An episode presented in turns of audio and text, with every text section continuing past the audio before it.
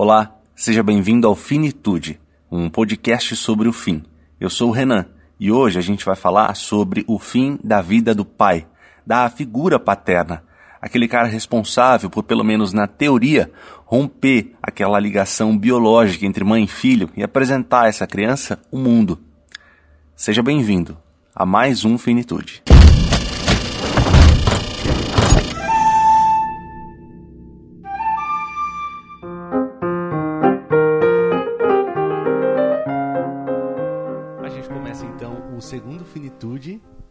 A gente fala de um tema bastante delicado, é, mas com a pessoa, a pessoa que eu escolhi para falar desse tema vai conseguir tratar com leveza esse assunto, como sempre consegue tratar.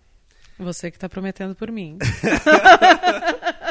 Vamos ver até o fim desse, desse podcast. Eu vou conversar com a Juliana Dantas, que é jornalista, uma grande amiga, minha irmã. Fale por você. Não. tá assumindo muitas coisas em meu nome nesse programa. Ju, hoje a gente vai falar sobre o fim da vida dos nossos pais. E você passou recentemente por essa experiência, né? Tem quanto tempo? Meu pai faleceu no fim de maio.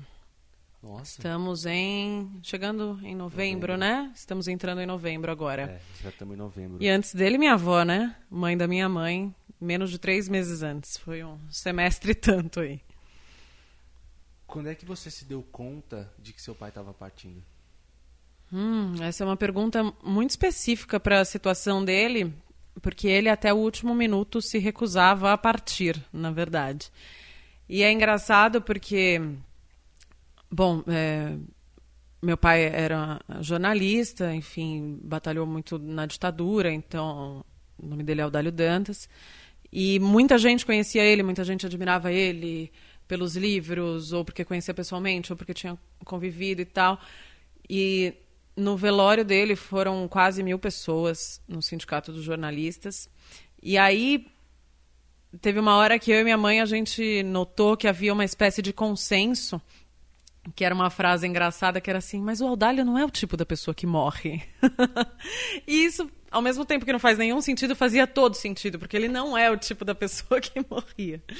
E e foi muito assim, tanto pra gente quanto pra ele.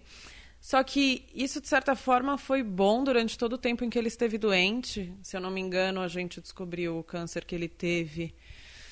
Hum, e agora, para lembrar, acho que foi agosto de 2015. E ele só faleceu em maio de 2018. Então, do, do primeiro diagnóstico para a primeira cirurgia, vários tratamentos, foi um tempinho. Só que é, o câncer em si me parece uma doença mu- muito mais assustadora se você olha de fora. Se você olha de longe, se você descobre que seu vizinho está com câncer, era sempre muito apavorante. Só que quando é com alguém muito próximo, você simplesmente tem que lidar com aquilo. E aí ele, o monstro não é tão grande, por mais que os dias de quimioterapia é, não sejam legais e tal, mas meu pai particularmente passou muito bem pelos dias de quimioterapia, mas a questão é que ele estava com quase 90 anos, a doença foi avançando. Inicialmente era um câncer de intestino, que foi retirado completamente, mas havia ramificações no fígado e no pulmão. Então a quimioterapia queria dar conta disso. Mas é, por um tempo ela adiantou, por um ano e meio mais ou menos ela adiantou, depois não mais. É, Só que o jeito que ele encarava isso, é, inclusive negando muito a doença, fazia com que a gente também levasse de outro jeito. Não é o clichê do cinema, não é o clichê da novela, não é o medo que você tem quando você sabe que a mãe de alguém está com. Simplesmente está acontecendo com você o negócio, sabe? E meu pai, ele ficava. Ele sempre foi muito produtivo, por mais que ele tivesse. ah, ele chegou quase a 89 anos, né? Mas por mais que ele tivesse nos 80 a mais, ele nunca tinha parado de trabalhar, de escrever, de pesquisar, de produzir, enfim.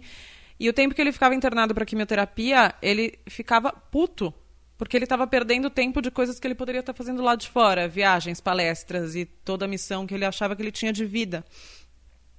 Então, nunca teve exatamente uma coisa com a doença, mas sim do tempo que se perdia ao se, é, ao se dedicar a ela, enfim. E ao mesmo tempo, foi muito difícil. Como é que eu vou explicar isso? Meu pai nunca envelheceu efetivamente. Embora ele é, tenha tido dois netos, ele nunca foi avô. Ele nunca foi o avôzinho típico. Tem umas fotos do seu pai que eu já vi, tipo, hum. quando você era pequena. Ele era ele mais velho mais do velho. que. a gente pegava e falava, mãe, essa foto era de quando o pai era mais velho. ele, ele envelheceu muito bem. Minha mãe fala que era minha parte em dinheiro, é. né? Mas ele envelheceu muito bem. Ela esteve com ele 30 e poucos anos. E, e, é engraçado você imaginar, né? Eu tô com 30 anos agora, minha irmã com 24. E eu tenho outros dois irmãos, né? Um irmão com, que vai fazer 65, outra irmã com 40. Então ele recomeçou a vida toda de novo quando ele encontrou minha mãe. E eu acho que isso faz parte também, né? De, desse não parar, de sempre manter a bola em jogo e deixar a roda girando. E ao longo da vida dele, muita gente falava: nossa, o dia que seu pai parar, ele morre, né? E realmente, assim. Mas foi ao contrário, inclusive, ele não parou. A morte que impediu uhum. que ele continuasse, na verdade. É, e aí eu dizia: meu pai nunca um, foi um velhinho típico.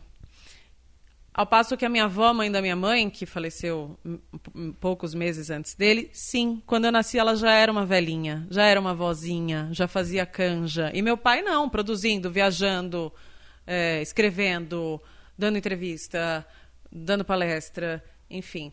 Então, não houve esse processo de finitude normal do envelhecimento. Então, quando disseram para ele que ele estava doente, ele simplesmente se recusou a, a, lidar em todos os termos com a doença. Porque um dia se viu, né? Uhum. Alguma coisa parar aquela fortaleza toda. Mas, enfim, sabemos que tudo tem finitude, como a gente vem abordando aqui nesse seu podcast. É... Então, a finitude dele mesmo, ela foi realmente nos últimos meses, assim, foi quando uh, de fato os médicos chamaram e falaram: olha, a gente dá semanas, a gente dá no máximo um mês, um mês e meio. Porque a gente, isso ele estava internado, a gente queria levá-lo para casa para que ele tivesse os últimos dias com mais conforto, muito embora no hospital ele tenha tido, mas a gente tentou um dia levá-lo, não funcionou e a gente teve que levá-lo de volta para o hospital. Mas antes houve essa conversa sobre decisões que a gente queria ter com ele. É, inclusive no sentido de, ok, vocês vão ter ele em casa. Se ele passar mal, se ele tiver um infarto, se isso e aquilo, o que, que vocês querem para ele? Porque se vocês levarem correndo para um hospital, os primeiros procedimentos são entuba, UTI, nananana. Vocês querem isso para ele? Uhum. Porque isso é uma sobrevida, mas não é uma vida digna. E a gente esteve nos cuidados paliativos, é, que se você quiser mais para frente a gente comenta, mas é, é, totalmente uma mudança de prisma nessa abordagem. Então, essa coisa da finitude passava muito também por decidir como você queria dar dignidade a uma pessoa querida num momento delicado. E por mais que a gente que fique sempre tem essa coisa de quero que fique cada vez mais, talvez essa não seja a melhor decisão. Então, pode ser que ele, se, se ele estivesse numa UTI, talvez hoje ele estivesse vivo, não sei, tem muita tecnologia e tal, mas em qual condição? Entubado, com morfina todos os dias, inconsciente, para quê? Para quem? Ele chegou a ser. Eu, eu, vou fazer perguntas, se você não quiser responder. Fique à vontade. coisas públicas, você não precisa uhum. responder. É, ele chegou a ser consultado dessas decisões que vocês estavam pensando, tomando? Então, justamente porque eles ele sempre teve uma condição de negação da doença, os médicos, os psicólogos, eles tinham muita dificuldade de acessar esse, uhum. esse assunto com ele. Tinha hora que eu, achava que os médicos iam pegar ele pelo ombro e falar: Aldalho, pelo amor de Deus, você tá doente, cara. Porque ele às vezes ouvia meia hora o diagnóstico e aí ele falava: Mas é que eu tenho uma viagem na semana que vem. será que é possível que ele ele morreu achando que ele fosse dar conta de fazer tudo que ele ainda queria fazer e assim é, era a mesma gana de fazer tudo o que queria fazer de um moleque de 20 anos. Uhum. Poxa, eu ainda tinha que voltar para a Espanha, eu ainda tinha que ver sei lá quem lá na minha cidade. Poxa, eu ainda tinha que isso, eu tinha que aquilo, ele não ia parar nunca. Ele tinha um projeto de um livro sobre Zumbi dos Palmares, que, enfim, é uma história alagoa, claro, brasileira, mas alagoana, que também era o estado dele, que ele não quis largar o osso, não quis passar para frente, não quis dividir com ninguém, porque ele achou que ele fosse fazer. Então, havia muita essa dificuldade de tocar no assunto efetivo com ele. Então, era meio dia após dia mesmo, lidando e sempre tendo que segurar, e ele achando que podia, podia tudo, a ponto de um dia que estava em casa, que a gente falava, chama quando você quiser levantar, que a gente leva, porque ele foi perdendo a sensibilidade nas extremidades, foi emagrecendo, a doença consome muita energia, tudo. Até que um dia, tipo, ele foi sozinho ao banheiro e caiu de cara no chão, quebrou o nariz. Aí eu cheguei no hospital puta da vida com ele, tipo, uhum. oi, porque você achou que você podia fazer isso? Aí ele riu. Por que você tá brava? Imagina, o narizinho. E aí ele tava numa situação que já não podia passar por uma cirurgia para corrigir o nariz. Os médicos tiveram que deixar lá e, uhum. tipo, no fim deu tudo certo. Mas assim, ele não tinha noção que ele foi ficando incapaz, porque ele não teve um processo de envelhecimento, ele teve um processo que havia uma doença. Diferentemente da minha avó, que teve um processo de envelhecimento, ou como acho que grande parte, talvez a maioria, dos idosos que a gente conhece, porque eles vão tendo um processo de envelhecimento natural, aceitando que tiveram filhos, que tiveram netos, que agora se aposentam. Meu pai se aposentou, mas continuou trabalhando. Então, acho que tudo isso fazia muito parte dessa personalidade muito peculiar, né? Você falou do câncer, né? De não ser um monstro quando você está uhum. diante dele na, na sua família, na sua casa, vivendo a rotina de hospital ele não parece um monstro. Obviamente que não é legal você Óbvio. entrar uhum. no hospital, numa sala de sessão de quimioterapia, mas como é que você, Juliana, uh, pensa o câncer? Quando você ouve a palavra câncer, quando você sabe que alguém está com câncer, automaticamente significa morte, significa uma tragédia? Como é que você lida com isso depois de ter passado tão de perto é, com, com seu pai, com a sua avó? Ah, não, justamente isso, assim, porque né, nessas duas oportunidades de que eu tive de perder pessoas, e eu falo oportunidades porque eu me senti privilegiada de poder ver a, a vida se esvaindo até a última gota, que por mais que seja triste, é um ciclo, sabe? Uhum. E é um ciclo que se encerra e os dois se encerraram com muita dignidade. Infelizmente, a gente sabe que não, essa não é a situação de a realidade de todo mundo do país, infelizmente, porque o câncer sim é uma doença super agressiva e tal. Mas quando bem cuidado sob todos os prismas, especialmente o que é a proposta dos cuidados paliativos que sempre tem equipes multifuncionais, então não é um oncologista e é o paciente que é o câncer de fígado do quarto 102. Não. Ali está Márcia. Uhum. Márcia tem uma vida, Márcia tem uma família, Márcia tem uma religião, Márcia precisa de fisioterapia, Márcia precisa de acompanhamento psicológico e um oncologista. Enfim. Então, essa abordagem multidisciplinar dos cuidados paliativos já muda muito assim o espectro. Mas a gente sabe que não é assim que funciona para todo mundo. E, e mesmo a questão, mesmo que você tenha acesso a hospitais caríssimos, se você não tiver a abordagem humana daquela condição, é sempre uma tragédia.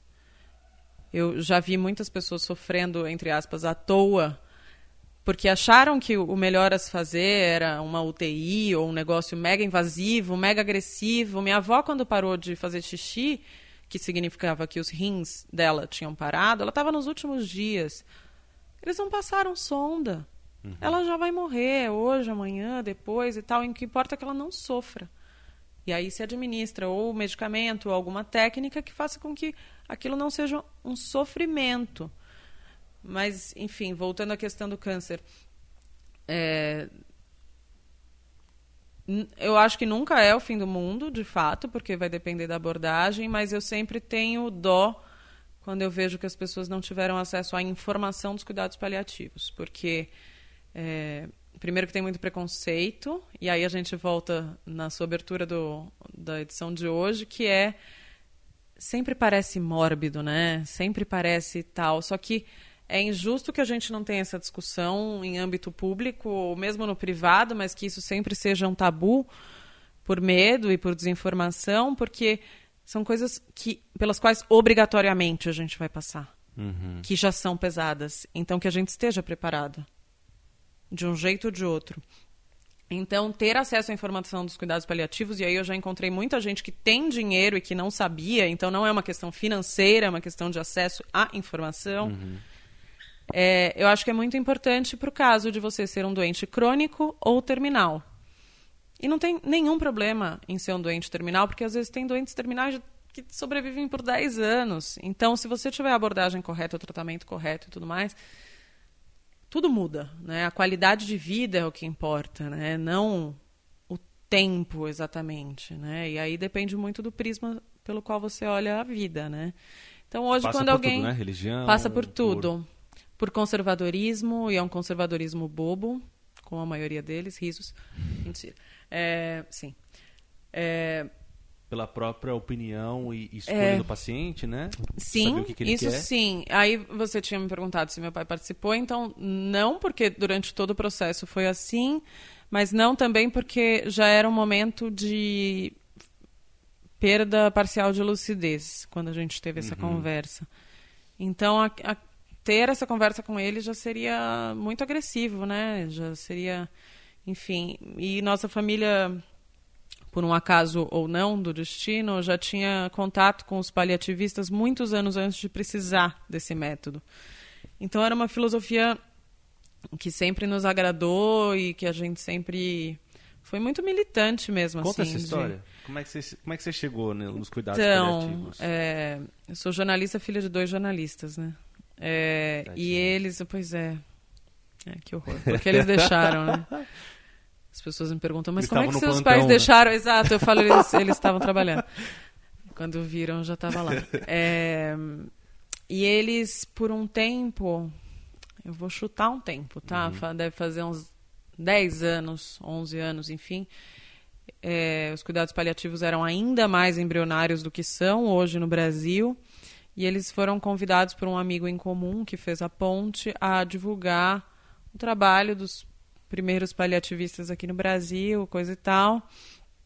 E aí a gente foi tendo muito contato com a filosofia, com o olhar. Os médicos paliativistas eles são muito mais horizontais na abordagem. Tem todo um problema do, da formação médica, né? Que o médico é treinado para salvar, salvar a qualquer custo. E aí vira uma, uma coisa desenfreada que muitas vezes atropela vontades ou não dá oportunidades, porque às vezes você nem sabe que você teria aquela vontade porque ela não te foi apresentada. Uhum. É, e é isso que eu falo. Tem famílias que simplesmente mantêm lá o paciente na UTI ou sei lá o quê, por, por achar que está fazendo certo, mas é que às vezes existem outras possibilidades que talvez não sejam essas. Óbvio, UTI é necessária para várias situações, mas para outras não. E não, a gente não pode esquecer que a medicina é um mercado. É o um mercado dos hospitais, que são empresas, por mais que a gente esteja lá passando mal, sofrendo, ah, são empresas. Os planos de saúde são empresas. Tudo é custo, tudo é lucro ali. Uhum. Né? Então a gente sabe de várias histórias com muitas atrocidades nesse meio. Né? E envolve o olhar médico, que realmente é treinado para ser Deus, de certa maneira, né? Para salvar a qualquer custo. Que custo é esse? Isso a gente tem que ter o, a, o direito de discutir em público, ter acesso público. Hoje em dia, dez anos depois dessa, dessa, desse primeiro contato que a gente teve, vários hospitais renomados já têm alas de cuidados paliativos, embora seja sempre uma briga, sempre assim, dão uma olhadinha com o nariz meio torto para o pessoal dos paliativos. Não são muitos leitos, às vezes você não tem tantos e já te tiram metade. São muitas as situações que os paliativistas enfrentam, mas isso tem crescido muito. É, é muito bacana. Hoje, inclusive, na época, se me falava um nome de um médico paliativista, a possibilidade de que eu conhecesse essa pessoa era grande, porque a gente teve bastante contato. Hoje me falam de várias e eu falo que legal, eu não conheço essa pessoa, uhum. já é uma nova formação, uma nova escala, provavelmente até formada pelos primeiros é, paliativistas lá atrás, mas é, é, muito bacana que exista uma, uma parte do, dos médicos em formação ou que vem se formando, se dedicando a isso, ou até que já sejam oncologistas de longa data, por exemplo, não precisa ser oncologista, né, mas é, que resolvam se se dedicar a esse, a esse, setor. E aí os, os, médicos te olham de um jeito muito diferente, a abordagem é muito diferente, é uma abordagem de vida. É, importa tudo que você fez até aqui, não, não é só o seu câncer que a gente está olhando. Importa quem você é, importa tudo que você é, quantos filhos você tem, a religião que você tem, o que você já fez na vida. E é engraçado que eu falei esse negócio de. Meu pai nunca foi um velhinho, né? Só que em hospitais convencionais, é, em que ele chegou a ficar internado, não os paliativistas, ele ficou no Hospital Premier, que é o único hospital particular de cuidados paliativos do Brasil até hoje. Uhum. É, e nesses outros hospitais convencionais era muito engraçado porque as enfermeiras entravam para medir uma pressão, para é, ver como é que estava a glicemia, porque ele tinha diabetes e tal seu Aldalinho, vamos ver o dedinho. E, tipo, não tinha nada a ver com ele. Ou seja, a gente olha para um idoso e acha que tem que tratar ele como se ele fosse idiota. Uhum. Então, já os cuidados paliativos, não. Eles olham para aquela pessoa como um todo. O que, que ela já fez? O que, que ela faz? O que, que ela pretende fazer ainda? Uhum. E ela não precisa só ser terminal. Se ela for crônica, e crônicos... Eh, questões crônicas, muitos de nós temos, né? Sim. É, Dores crônicas, coisas. Né? É, mas coisas que não vão ser resolvidas, são crônicas. É, mas você precisa de qualidade de vida enquanto você estiver vivo. Então, basicamente, é, é isso. Tá, eu não sei quem que está ouvindo a gente, se a pessoa. Hum, o, quanto, o quanto ela conhece, né? De, Sim. Não sei se a gente está falando para um público muito fechado. Dá exemplos práticos dos cuidados paliativos. Uma coisa que aconteceu com seu pai, que diferencia o cuidado de um hospital comum. O meu pai ele ficou menos tempo nos paliativos, minha avó ficou um pouco mais. Ah. Esse exemplo da minha avó eu acho um clássico, assim, da questão da sonda. É...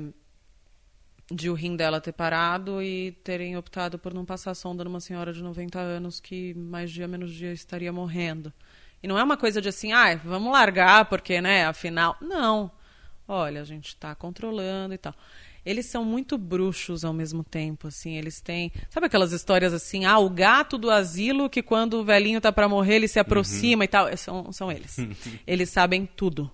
Então, assim, se eles entram no quarto e o hálito da pessoa tinha um cheiro um pouco mais, vou falar besteira, vai, mas mais alcalino, nem, nem sei o uhum, que, que é uhum. o parâmetro deles, mas assim, significa que o fígado, sabe? Sim. Tipo, e é uma abordagem muito sensorial que nos consultórios que a gente conhece, que infelizmente são médicos que denigrem a profissão, é...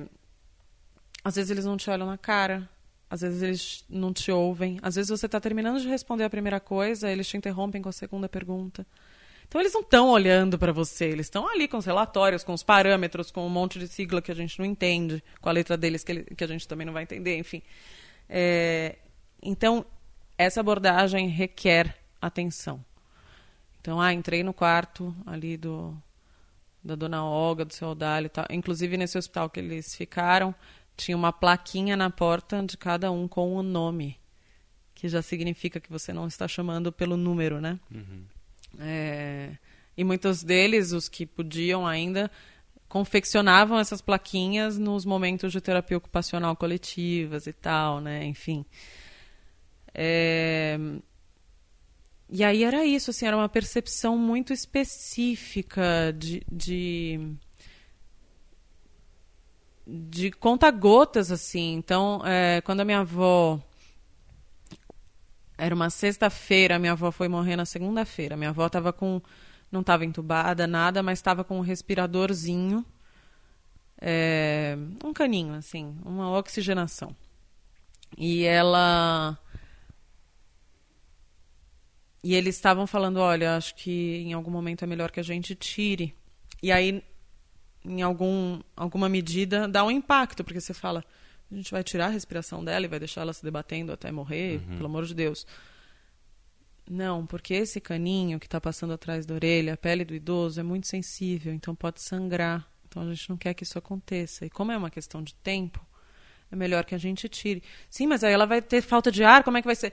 Não, isso a gente administra com morfina para minimizar a sensação da falta de ar. Coisas que eu nunca soube na minha vida.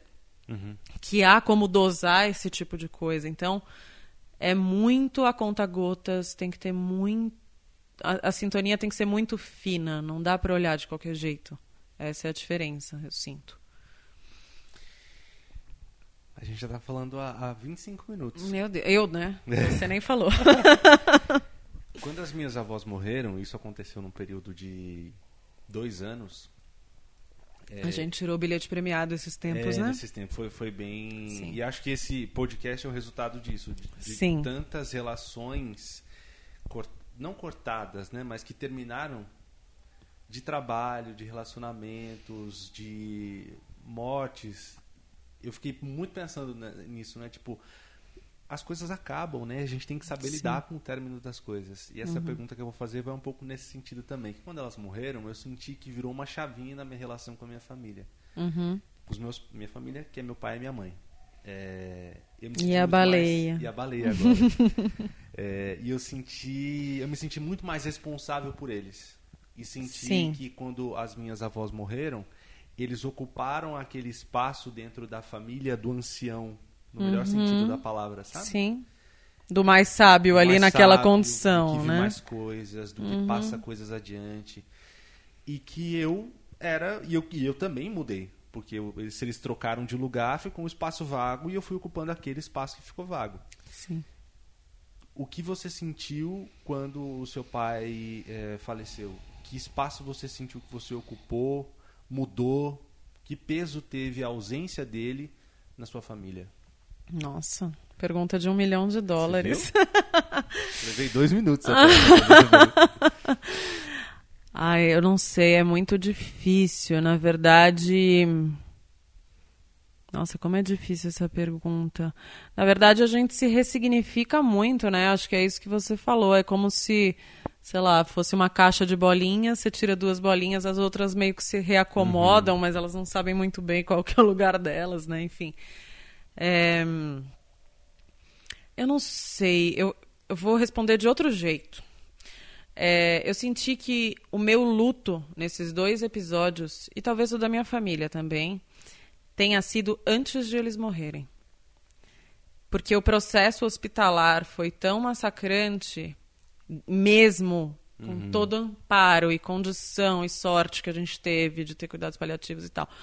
Mas a minha avó morreu em 15 dias, meu pai demorou assim uns dois meses, de quando a gente sabia que, tipo, não tem mais o que fazer. Uhum. Realmente, assim. Então, esses dias de ansiedade, é, eles são piores. É, o luto, eu chorava muito mais nessa época do que eu chorei quando eles de fato morreram. Minha avó, quando, quando eu soube que ela morreu, eu nem chorei. Foi um alívio. E porque... não tem problema nenhum falar que é alívio, né? Não, então, desde, desde que você entenda por que é alívio. Uhum, não é que eu queria que ela fosse embora, obviamente que não, mas ela não tinha mais o que fazer e quando você vê aquela pessoa naquela condição, com a respiração já mais curta, isso e aquilo, cada vez mais fraca, e aí não pode fazer xixi, não pode comer, não pode isso você entende que aquela vida ela não tem mais sentido. Óbvio, uma pessoa de 25 anos bate o carro, vai para UTI, óbvio que você tem que torcer para ela ficar, mas aquilo é uma interrupção. A condição da minha avó e a condição do meu pai era um término. Era uma compreensão de ciclo. Uhum. Então não é nunca legal, mas se aquela estaca já está fincada no chão de que vai acontecer e é logo, você começa a e bom, eu sou espírita, né? Uhum. É, eu começava a mentalizar muito que eles conseguissem se desprender, que eles conseguissem ir numa boa, que ia ficar tudo bem aqui com a gente, que a nossa conexão não acaba aqui, que, enfim, pode ir, vai tranquilo. E aí, especialmente eu, que tenho uma personalidade extremamente controladora, para mim aquela fase foi enlouquecedora, porque você sabia o que ia acontecer, não sabia quando nem como. Então, esse período, gente, às vezes eu ia de fim de semana para lá, chegava de manhã, saía só à noite e ficava andando pelo hospital ou sentado do lado deles ou enfim e era uma ansiedade louca de um negócio que não passa nunca e é uma ansiedade para uma coisa que não vai ser legal então depois que aconteceu o que veio foi alívio uhum. Óbvio que é triste. Eu senti muito mais a morte do meu pai do que a da minha avó, e eu achava que não ia ser assim, porque eu convivi com os dois igualmente, mas eu não sei o que é essa conexão de pai e mãe, assim, e vó. Por mais que minha avó tenha me criado desde pequena, assim. Uhum. Era, ela morava com a gente, enfim. Quer dizer, eu saí de casa tem dois anos e pouco, mas ela viveu a vida inteira com a gente. É, mas aí veio um alívio então hoje, na verdade, é, e aí a gente não é socialmente preparado para falar isso, mas assim, há um alívio no sentido de agora a gente consegue fazer algumas coisas que a gente não conseguia antes. Eram muitos sobressaltos de, ai meu Deus, tem que sair correndo para o hospital porque. Ah. Ai meu Deus, minha Nossa Senhora, sei lá quem passou mal.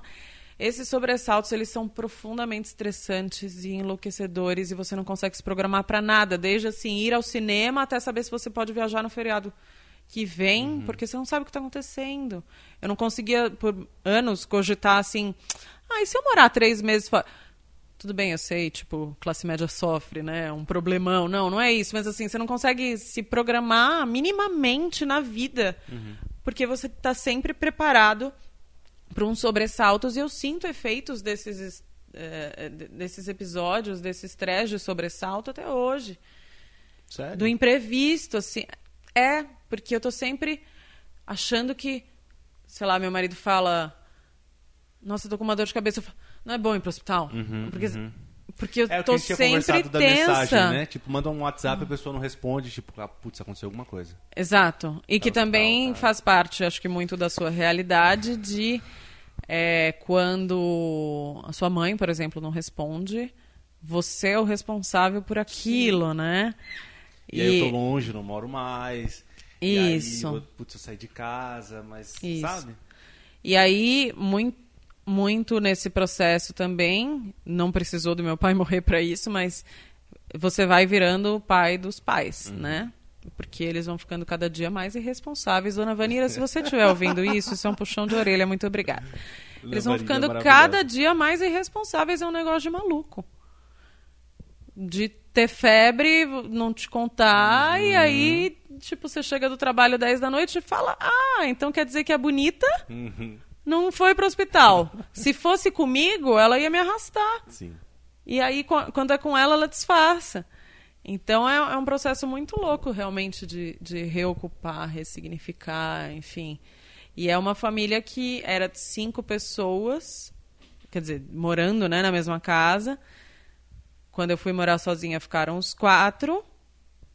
E aí agora minha mãe e minha irmã moram numa, num apartamento que era de cinco pessoas em duas. E isso foi assim, num, as, as perdas foram num raio de três meses esse ano, né? Num único semestre, assim, um negócio muito uhum. pesado. Mas ao mesmo tempo talvez tenha sido melhor que tenha sido tudo junto para que essa sensação de alívio no sentido mais estrito da palavra tenha vindo, né? Por mais que as faltas existam, mas hoje meio que a gente preenche tipo uma hora dizendo que um deles diria naquela hora ou rindo de alguma coisa ou enfim. E como o tambor mudou o foco das coisas, né? O seu cachorro. É, a gente a gente decidiu mesmo nesse nesse processo que era a hora de ter um vira-latinha é, filhote. e ele realmente, ele, ele exige cuidados, mas traz uma alegria completamente diferente. Outro dia você foi lá em casa e até falou, é a primeira vez que você me recebe sentado no chão. Porque realmente ressignifica tudo, né? E acho que isso faz um pouco parte do ciclo da vida mesmo, você conseguir se ressignificar. E o mais surreal de passar pelos, por esses processos que eu passei esse ano é que a gente sobrevive, cara. É surreal. Você olha e fala, eu tô aqui. Olha que loucura, passei. Uhum. E aí, quando você me pergunta como é que você recebe hoje quando alguém diz que está com câncer, eu falo. Que horror, mas já não me assusta do mesmo jeito. Porque é plenamente passável. É, não é legal, mas acaba. Uhum. De um jeito ou de outro. Então. Ah, é, eu deixei mais pro final. Você falou na sua primeira resposta, é... mas eu acho que se a gente tivesse começado falando do Aldalho Dantas, dando o nome dele, profissão, a, a conversa teria ido para um outro caminho. Sim. Mas é o seu pai, o seu pai é o Aldalho, você tinha que falar do Aldalho. Né? é... Mas o seu pai, Aldalho Dantas, é jornalista, foi deputado federal, uhum. é, era presidente do sindicato de jornalistas quando Vladimir Herzog foi assassinado pela ditadura militar aqui no Brasil. É, como é que foi lidar como filha com a, o fim da vida de Aldalho Dantas? Porque além desse espaço na família que você teve que ocupar, Sim. você teve que ocupar esse espaço na sociedade como uma descendente desse cara que Sim. é tão importante como você relatou no começo. Né? É, realmente, é, eu tinha essa questão é, e ao longo, assim, quando você reflete, né, sobre a morte do, dos próprios pais, acho que todo mundo para em algum momento para falar, e aí, né, o que, que vai acontecer? E a morte do meu pai era uma morte pública, né? É, a ponto de quase mil pessoas terem ido ao velório e às vezes e é engraçado porque Sim, muitas tipo isso é muito para um jornalista tipo... é muito tipo louco quem não for jornalista e estiver ouvindo a gente um jornalista ser entrevistado é um negócio muito esquisito porque a gente não está pronto para falar nessa condição a gente só faz perguntas né mas enfim é Aí no velório tinha um contexto de pessoas que eu conhecia, pessoas que eu não conhecia, pessoas que eu conhecia porque são meus entrevistados. Às vezes eu via e falava, gente, é aquele professor que eu entrevisto, é aquilo. Uhum. Que de repente até não sabiam, inclusive, que eu era filha dele, porque eu sempre tomei esse cuidado na minha profissão de não me colocar como a filha de tal. Até porque meu pai teve uma genialidade que é intransponível, é, é, seria ingenuidade pensar em comparar, não existe isso. E eu quis acertar ou errar com as minhas próprias pernas durante todo o processo. Então, às vezes, se eu, se eu já conhecia a pessoa e tal, e ela descobria, enfim, para mim não era um problema, não era um segredo, mas eu nunca usei de cartão de visita. E aí, do nada, eu me vi tendo que ocupar essa posição de porta-voz, né?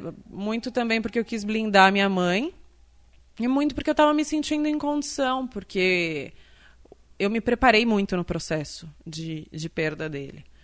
Me preparei com os cuidados paliativos. Meu segundo pilar foi a questão da religião mesmo. Eu acho que o Espiritismo tem um bom entendimento do que é o desencarne.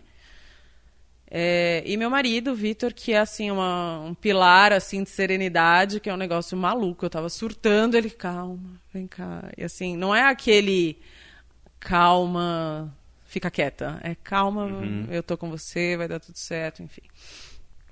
É, e aí eu me, me entendi nessa condição de poder ser porta-voz, de ele ter morrido há poucas horas e eu conseguir ser porta-voz das coisas que eu achava que tinha que dizer sobre ele na missa do sétimo dia, catedral da Sé, e subir lá e dizer coisas e sobreviver, enfim. E deu tudo certo. No velório falei também. E aí, do nada, eu virei porta-voz realmente disso, embora tanta gente ali tivesse tanta coisa para dizer e muita gente conhecia ele há mais tempo do que eu, né? É... Você falou da entrevista, você falou dessa condição de me é. colocar nesse espaço de representar Aldalho Dantas. Não só representar o seu pai, representar uhum. um cara.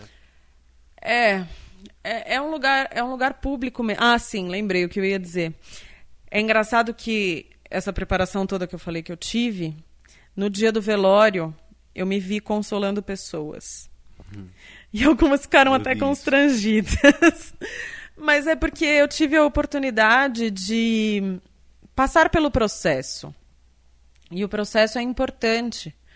Ao passo que se se alguma pessoa estivesse um pouco mais desavisada ou não estivesse acompanhando as condições de saúde dele dos últimos meses, ou enfim, tudo muda muito rápido, né? Então muitas pessoas chegavam inconsoláveis, eu falava, não, foi melhor assim, vai ficar tudo bem e tal. E, e eu me senti. Não, não era demagogia, eu me sentia em condição de fazer isso. Eu dei muita risada no dia do velório do meu pai. A gente contou história, a gente. E, e de forma alguma eu entendo isso como desrespeito. Uhum. É só porque o tabu manda que o luto seja horrível. E é muito da, da maneira ocidental de olhar para a morte, que é injustíssima. Só que as religiões têm os mecanismos dela de pregar peças na gente, de modo que a gente seja refém de determinadas condições, né? Uhum. Então acho que muitas religiões lidam com isso de uma maneira muito pesada. E já é pesado, não precisa piorar. É isso que eu entendo desse processo de morte. Não precisa piorar. Já é ruim. Mas vamos entender isso da melhor maneira possível. E a quantidade de pessoas que tinham falando do legado dele. E foi muito curioso, porque no velório, meio que as pessoas foram levantando a mão querendo falar, e nenhuma se repetia. E, e ele ajudou tanta coisa em tanto, de tantos jeitos. E sempre tão de um jeito tão específico que era muito dele assim então tinha gente ali pelo aspecto é, dos direitos humanos de quando ele bateu o pé contra a ditadura que dizia que o Herzog tinha se suicidado mas na verdade ele tinha sido assassinado sob tortura tinha gente ali porque admirava os livros é, tinha gente ali que admirava o aspecto cultural de todas as exposições que ele fez tinha gente que enfim e era muito difícil encontrar alguém que não acrescentasse. Então, é, foi algo público, é, como não poderia deixar de ser. Só que, ao mesmo tempo, eu acho que eu sempre tive menos um pai e mais uma figura pública. Porque, afinal, é impossível se doar tanto quanto ele se doou para as causas públicas e conseguir ser presente em tudo. Uhum. Então, ah, teve um pai ausente? Não é isso que eu estou falando, mas a figura dele era tão gigante que dentro de casa era a mesma figura. Então, ele não tinha só essa particularidade, o pai. Tudo que eu tenho de princípio e tal, eu aprendi não necessariamente dentro de casa, mas indo a uma palestra, indo a um lançamento de livro e tal.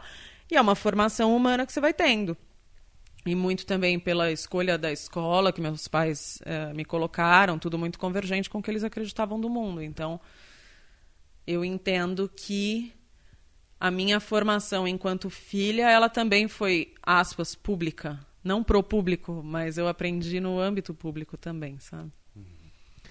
Juliana Dantas, acontece o que depois que a gente morre? Você quer qual, qual aspecto do...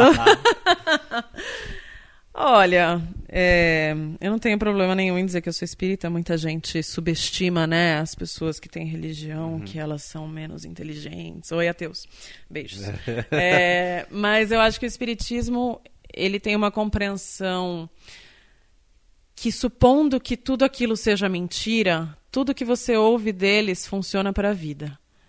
Que você seja uma pessoa que prega o bem, que faz a caridade, que tem compaixão e que queira evoluir uhum. e que queira vibrar positivo e que é, tente se manter em equilíbrio e ok somos humanos não não estamos em equilíbrio sempre mas que a gente seja vigilante nesse sentido é, então isso que eu falei até agora não envolve tecnicamente Deus para nada né Sim. só se você quiser mas enfim mas o espiritismo ele entende que o corpo físico ele é temporário, transitório, mas que a nós, nosso espírito é um só ao longo de várias encarnações.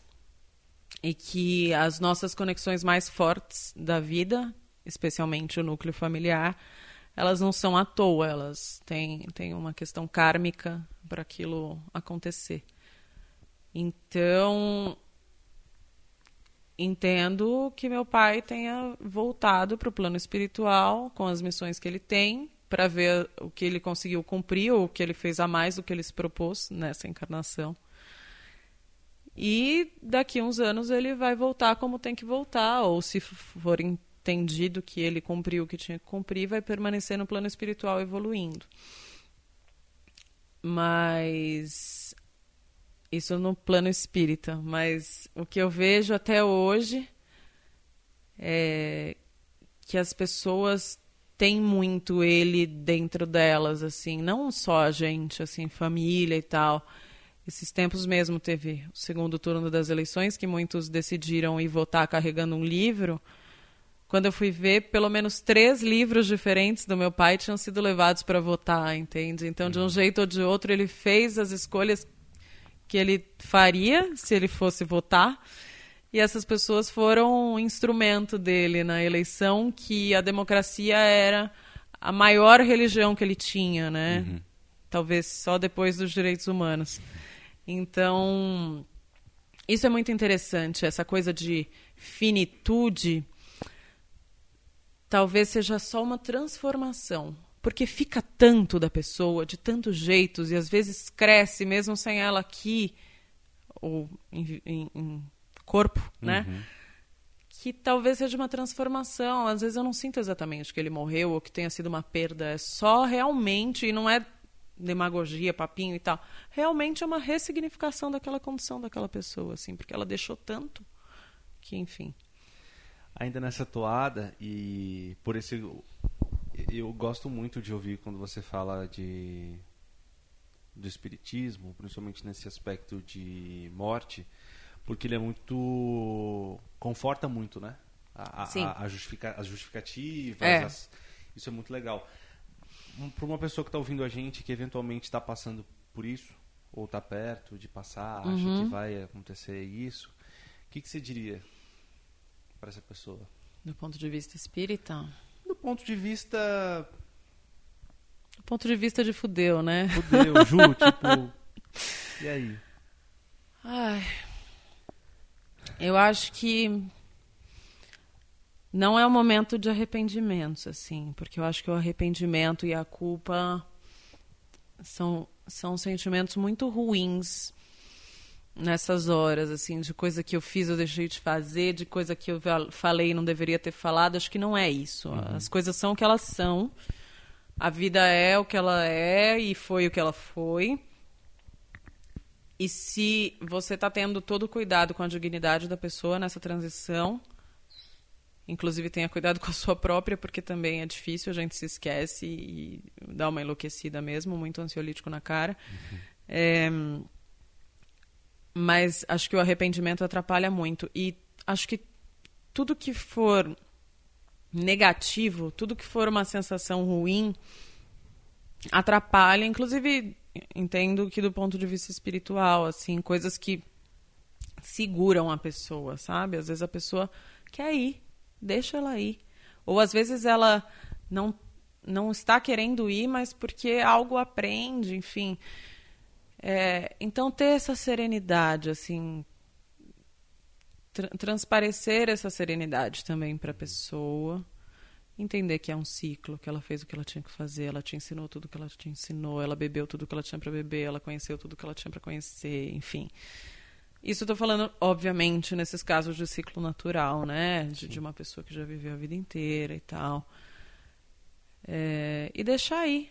E saber com o que, que você quer ficar. é, O que, que vai ficar da, daquele, daquela situação, daquele momento. E saber que essa, essa força, assim, ela fica. Ela, é- ela cresce quando acontece um episódio desse. Então, e, e talvez, novamente do ponto de vista espiritual, essa força vá com a pessoa também, né? De você incentivá-la, de ela ir sem olhar para trás e as coisas se ressignificam. E, do ponto de vista espírita, somos irmãos espirituais, né? E essa, essas presenças às vezes poderem ser sentidas até, né? Não estou nem falando no sentido espiritual, mas de, às vezes você olhar um livro, às vezes eu abro um livro, tinha uma, uma anotação do meu pai, ou eu encontrei, meu pai descobriu a Carolina Maria de Jesus, que era uma catadora de lixo, que se descobriu uma excelente escritora, foi uma revolução na época, Como que é o nome enfim. do livro mesmo dela? Quarto de Despejo. Quarto de despejo. E aí eu abri um livro que estava lá em casa e, se eu não me engano, era de 1993 a dedicatória, de uma edição específica, que é um livro que foi traduzido, sei lá, para 15 línguas. Foi um estouro na época. E era uma edição específica que meu pai autografou para mim e para minha mãe. Minha irmã ainda nem tinha nascido. De 1993, o, o- a dedicatória, né? Aí você vai falar, ele não tá lá? Ele também tá lá nas assinaturas, no- nos. A letra dele é única, né? É, é isso, assim, é, é muito específico. E é. Até você passar por isso, parece que é balela ou papinho de autoajuda. E não, realmente, a pessoa está em determinados lugares. Ou quando você fala, como é que ela se sairia dessa situação? O que, que eu tenho que fazer? Ela está lá. Então, assim. Aqui a gente comendo, eu lembrei da minha avó, como ela falava. né? Sim. Tipo, uma besteira. Ah, Que nem minha minha falava- avó. minha avó falava, não sei o quê. É. Tipo, tá aqui, né? Minha avó falando gengibre, né? Gengibre. Quer dizer- Maravilhosa. Ah, enfim. Então é, é realmente uma questão de ressignificar e se a gente realmente está falando com essa pessoa que está passando por isso, segura as pontas, segura tudo e tenta driblar, porque eu acho que a sociedade nos empurra para o sofrimento. No velório do meu pai eu estava tranquila. Aí tinha gente que falava: Olha, vai ser difícil, eu sei. Vai ser impossível de você Lógico. passar por isso. Mas você vai conseguir. E eu tava bem, entendeu? Nossa, é- é- e, e em tantos momentos da vida, né? Eu lembro é, de uma colega de trabalho é, que estava grávida e, e das pessoas dando pitaco na Sim. gestação dela. Sim. Dizendo como tinha que ser, quando nascesse, como tinha que fazer, assim... A grávida é pior ainda, né? Mas. Cara, que absurdo. Eu não pedi opinião. Ah, tinha gente que falava assim também: Olha, eu sei que é difícil pra você, mas vai ser ainda pior pra sua mãe. Ai, nossa, obrigada por trazer a régua pra dizer o quanto eu tô sofrendo, Isso. quanto a minha mãe tá sofrendo. Quer dar mais opinião? Tem mais gente da família aqui. Dá uma olhada ali pra cara do meu tio, tá sofrendo ou não tá sofrendo? Sabe? As pessoas, elas têm necessidade de falar coisas, mas como justamente um assunto que é tabu, a gente não tem a menor etiqueta. Ou, pelo contrário, talvez a gente tenha etiqueta demais. Ai, o que, que eu tenho que falar quando eu chegar no velório? Ai, meus sentimentos, meus pêsames, olha, força. Talvez a gente não fale realmente o que a gente quer falar. Ou talvez a gente não tenha o que dizer e tá tudo bem. Mas as pessoas sempre acham que elas têm a medida daquilo que está acontecendo. E, nossa, e ainda mais que é um drama, um velório. Eu e minha mãe, a gente estava rindo. Óbvio que a gente chorou, óbvio que a gente sofreu, óbvio que tudo, mas a gente lembrava de um negócio e dava risada e estava tudo bem. Não, não, não se deixe empurrar pelos tabus sociais. É, é Boa, isso. bom conselho. A gente tá acabando. é, Menino, passou tempo, hein? Passou 50? Faz dois dias que a gente viu? tá aqui. Pois é, faz 84 anos. É, eu odeio podcast que tem comentário, velho. Que as pessoas, tipo, ah, vamos ler os comentários da edição anterior, principalmente no começo.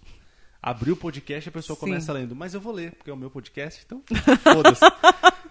E ainda estamos numa democracia. É. E eu, eu tinha colocado nas minhas redes que ia falar sobre isso. E aí tem uma ouvinte que é ouvinte da Band News, que, que manda mensagem, continua mandando mensagem e, e mandou um recado aqui. O nome dela é Lúcia, ela é de Curitiba. Ela falou assim: hoje eu, mandou mensagem, falou que uma- ela e o marido dela foram ao cemitério fazer rituais em homenagem aos mortos. Ela falou que não gosta disso. É, mas o marido dela disse que tem que ir e foi. Ela disse que foi bem sofrido perder os pais dela. O pai há 40 anos e a mãe aos 16. E ela sente que a mãe está com ela até hoje. Como se não tivesse ido. É louco isso, mas ela disse que é assim que mantém ela comigo. Fotos pela casa. É, ela disse que só sente saudade quando mandou a mensagem. Ela falou assim: hoje está bem aflorada. E aí eu fiquei lembrando de um momento da minha avó materna, quando ela já estava assim, bem velhinha, sei lá, acho que um ano antes de morrer que ela lembrava da mãe dela. Ela começou um dia no almoço falar da mãe dela. E eu parei pra pensar, falei assim, essa, essa mulher tem, sei lá, 84 anos e ela tá lembrando da mãe dela, que morreu, sei lá, há 40. Tipo, que, que lembrança é essa? Que estalo foi esse nesse momento, nesse almoço, que ela começou a lembrar da mãe dela? É que é uma conexão irreversível, né? Pro bem ou pro Surreal. mal, é irreversível. Realmente. Surreal. É, o Bruno Camarão, da Band Ó, News FM, mandou mensagem pra gente. A gente audiência deixa um- qualificadíssima. Um abraço muito especial pra ele. ele Da Lúcia também, lembro dela, Pra sim, Lúcia, da, é, da né? Band News. Sim, sim. O- ele falou que se interessa muito por esse tema que a gente está tratando aqui. A gente deixa um abração pra ele. Aliás, ele lida com isso de um jeito lindo, lindo, É, né? lindo. É de chorar. É bonito mesmo. Ah, é. É. E você, Renan? O quê? Você reflete a respeito do dia em que você estiver sem seus pais? Sim, penso isso. E foi nesse momento que eu. Que eu falei pra você, né, da, da, da, morte das minhas avós, que eu percebi que tinha mudado de, de lado, assim. É, meu pai fez 60 anos esse ano, né? E aí eu fico, tipo, é uma coisa idiota, assim, tomara que eles nem ouçam isso, mas assim, fico fazendo conta, assim, sabe? Alguns Sim. momentos? Porque Mas- a gente pensa muita besteira, né? Sim. Aí, tipo, sei lá, será que meu pai vai viver até uns 80? Tipo, eu tenho mais 20, tô com 25 hoje. É, será que eu vou estar pronto daqui a 20 anos para ele morrer, né? Mas o que é uma besteira, porque é possível que a gente atravesse a rua e morra antes dele, Sim. né? É uma besteira, a gente só fica pensando um pouco. E olha que louco, né? Que pulo do gato paradoxal, que é a gente sempre fica imaginando que quem é mais velho vai morrer antes, mas quando esse mais velho morrer antes, a gente não está preparado ainda para ele morrer. Então a gente nunca está preparado. Nunca, nunca. A Vic Salem me mandou uma mensagem, isso não tem a ver com o tema de hoje, tem a ver com o tema da Minha outra... pombinha. Pombinha. É. No episódio passado, eu e a Gabi, a gente falou sobre fim de livro. E aí eu perguntei pra Gabi se ela tinha alguma dica de livro de suspense. E ela prometeu dar dica, a gente tava bebendo vinho assim como hoje, entrou em outro assunto. Imagina, eu nego. entrou em outro assunto e esqueceu do livro. E aí a Vicky falou assim: Mas ela não deu uma dica de livro de suspense, ela deu de um que ela não gostava e não deu nenhuma boa, nenhuma dica boa. Pois a Gabi gravou uma mensagem de áudio e você vai ouvir agora, você, Vicky, e todo mundo que quer uma boa dica de livro de suspense. É, ela deixou não só uma, mas três dicas de livro de suspense. Muito Gabi, né? Muito, Gabi. Oi, Renan, vim fazer uma breve intromissão aqui no Finitude, porque na estreia do podcast a gente falava sobre fim de livros e a gente ficou de dar dicas sobre livros de suspense. Eu cheguei a comentar e a gente acabou se animando com a conversa. No fim das contas, eu não dei as dicas e nós estamos sendo cobrados por isso. Então, vim dar as dicas de livros de suspense. É, eu vou dar três dicas. Objetos Cortantes, da Gillian Flynn, inclusive virou uma série da HBO recentemente. A Gillian Flynn tem outros livros famosos. Ela tem, por exemplo, ela escreveu Garota Exemplar. Eu nunca li, eu assisti ao filme e o filme é excelente. O livro não sei dizer. Garota no Trem não é um livro excelente, mas é, aqueles liv é daqueles livros que prendem bastante e o fim é bom. E Jantar Secreto, do Rafael Montes. Tem que ter estômago para ler, que é um livro meio nojento, para dizer o mínimo. E o Rafael Montes é um autor super jovem, nasceu em 1990, um autor brasileiro que está amadurecendo. Eu já vi várias, já li várias coisas dele e a cada livro você percebe que ele vai amadurecendo. Em todos os casos, são livros, aqueles livros muito envolventes que você começa a ler e quer chegar logo ao fim para saber o que acontece e são livros que entretêm muito. Eu tenho algumas ressalvas quanto à escrita, quanto à forma, quanto ao texto. Alguns é, usam clichês demais e tudo mais, mas é, são livros muito entretidos que fazem a gente querer continuar lendo. Então, essas são as dicas que a gente ficou devendo. Vou terminar minha, intro, minha intromissão aqui. Você ouviu aí as dicas, né? É, vou deixar também depois em texto, para que você procure. Se bem que as livrarias estão fechando, né? Livraria Cultura, Saraiva, então talvez corre, viu? Para comprar o livro. As outras mensagens eu vou deixar para o outro podcast. Ó. Que, que tema a gente trata no próximo, Ju? Fim Que tema, hein? A gente estava falando de um agora há pouco, menino, mas o- a gente pode falar de finitude da memória, que tá difícil aqui. Não, fim da democracia, né? Ah, não. Todo fim envolve Ah, é. um luto? Ponto de interrogação. Ponto de interrogação. Mas vai falar com quem isso? Eu acho que todo mundo deveria ser qualificado a falar sobre fins. Ou deveria se qualificar porque a gente tem que passar por eles. E é impressionante como o fim é tão tabu que a gente não se prepara para ele, mas quanto menos preparado você tiver, pior ele vai ser. Uhum. Então, encare os fins. Falemos sobre os Exato. Ju, obrigado por ter topado falar sobre o tema de hoje. Imagina, menina, obrigada de você ter vindo. Obrigado de você ter vindo. Entrevistando jornalista, né? É, não sei o quanto isso é penoso por não ter passado por essa situação é, e por ter todo esse peso e por seu pai ser Aldalho Dantas, mas é muito legal a gente falar dele, principalmente nesse momento Sim. que a gente está passando no nosso país. É, se você não conhece Aldalho Dantas, procure saber, você que está ouvindo a gente. É importante, principalmente nesse período e nos próximos mo- anos. E eu, eu só digo que não é penoso porque eu acho que essas coisas têm que ser ditas. E é justamente a vida que meu pai teve. Ele falava sobre coisas difíceis de serem ditas, mas eram coisas que precisavam ser ditas. Então, quando eu falo em cuidados paliativos, é porque eu acredito que a informação é a maior munição que a gente tem que ter para as coisas. E aí falo num sentido totalmente amplo nesse uhum. momento, né? Porque a informação realmente salva a gente de várias ciladas. É, e cuidados paliativos é uma das, das quebras de paradigma, assim, é, social, público, enfim, que eu acho que tem que tem que vir cada vez mais à tona. E não, na verdade, não é penoso não, é sempre um prazer tocar nesse assunto. Obrigada pelo seu convite, foi um prazer mesmo, uma honra. Juliana Dantas, jornalista. As pessoas podem te ver em algum lugar? Você tem alguma rede? O tambor vira-lata? Tá? Meu digital influencer canino. É, Juliana Conquidantas no Instagram. Estou por lá. Estou preferindo ver mais fotos e coisas belas do que ler. Você que falou que a gente precisa se alienar, né? Nesses tempos. Ah, eu tenho, tenho tentado me alienar. Meu cachorro é incrível, adoro ir no pet shop, enfim.